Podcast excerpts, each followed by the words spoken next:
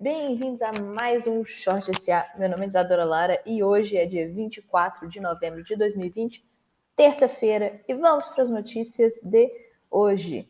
O mercado de ações, começando com o mercado de ações asiáticos, que fechou em queda, no caso da China, pela realização de lucros após uma sequência de ganhos que a gente vem que vem acontecendo aí já tem um tempo com os mercados tanto chineses quanto os mercados internacionais em geral, uma sequência de ganhos com ah, as expectativas das vacinas pelo coronavírus.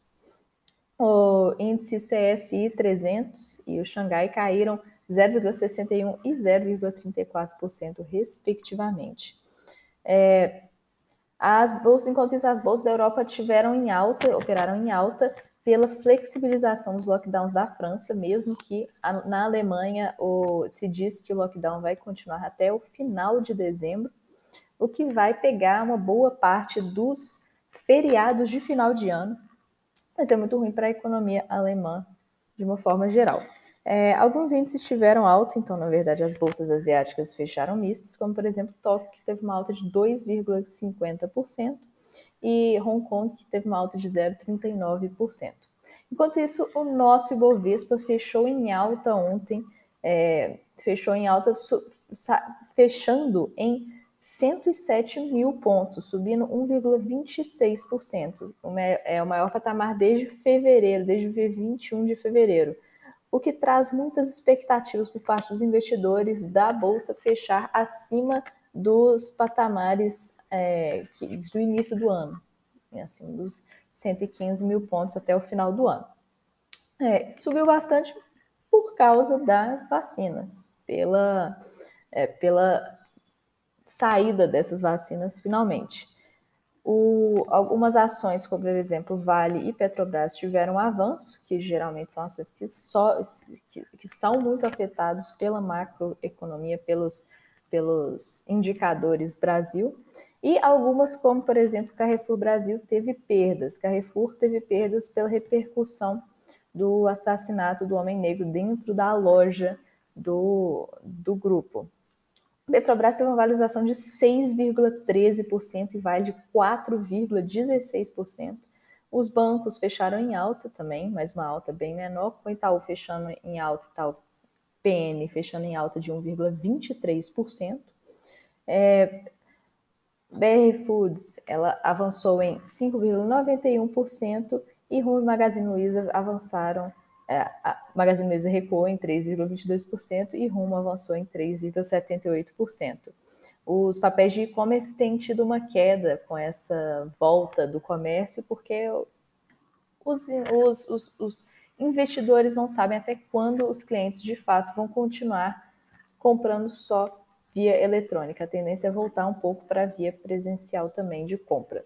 As bolsas mundiais estão bem otimistas sobre o, com, com, as vacinas, por isso estão abrindo necessariamente em alta, os futuros do, dos Estados Unidos em alta e as principais bolsas europeias em alta também, com a maior alta sendo da Itália de mais 1,48% nesse momento. A gente vai ter inflação sendo divulgada, IBGE divulgando a inflação de 15, o IPCA 15, é, e também a, a, a, que deve apontar uma alta de 0,72% em relação em novembro, em comparação mensal. O auxílio emergencial deve ser, deve acabar. O governo em geral quer continuar com o auxílio emergencial, mas o, o, o fim do orçamento de guerra deve acabar com o, com o auxílio emergencial antes do final de dezembro. O Centrão ele está querendo que ele se encerre só no final de dezembro, como planejado, e até ser prorrogado até fevereiro. Mas é, o Paulo Guedes disse que, do ponto de vista do governo, não existe prorrogação. Paulo Guedes, esse que diz que a gente não vai ter um problema grande na rolagem da dívida pública que a gente vai ter no ano que vem. Ano que vem existem 600 bilhões de reais em títulos de dívidas para serem rolados mas ele afirmou que pelo menos os 300 bilhões de reais já estão automaticamente provisionados. Então, ele teoricamente teria só 300 bilhões.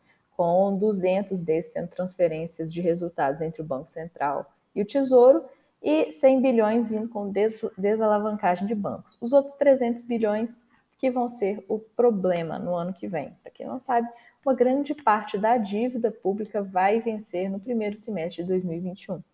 É, por isso, existe um, um, uma grande pressão por parte dos analistas, de uma, existe uma vertente de analistas que diz que os juros devem ser, devem ser, devem aumentar, a Selic deve aumentar no meio do ano que vem, ah, no início do, meio, do ano que vem.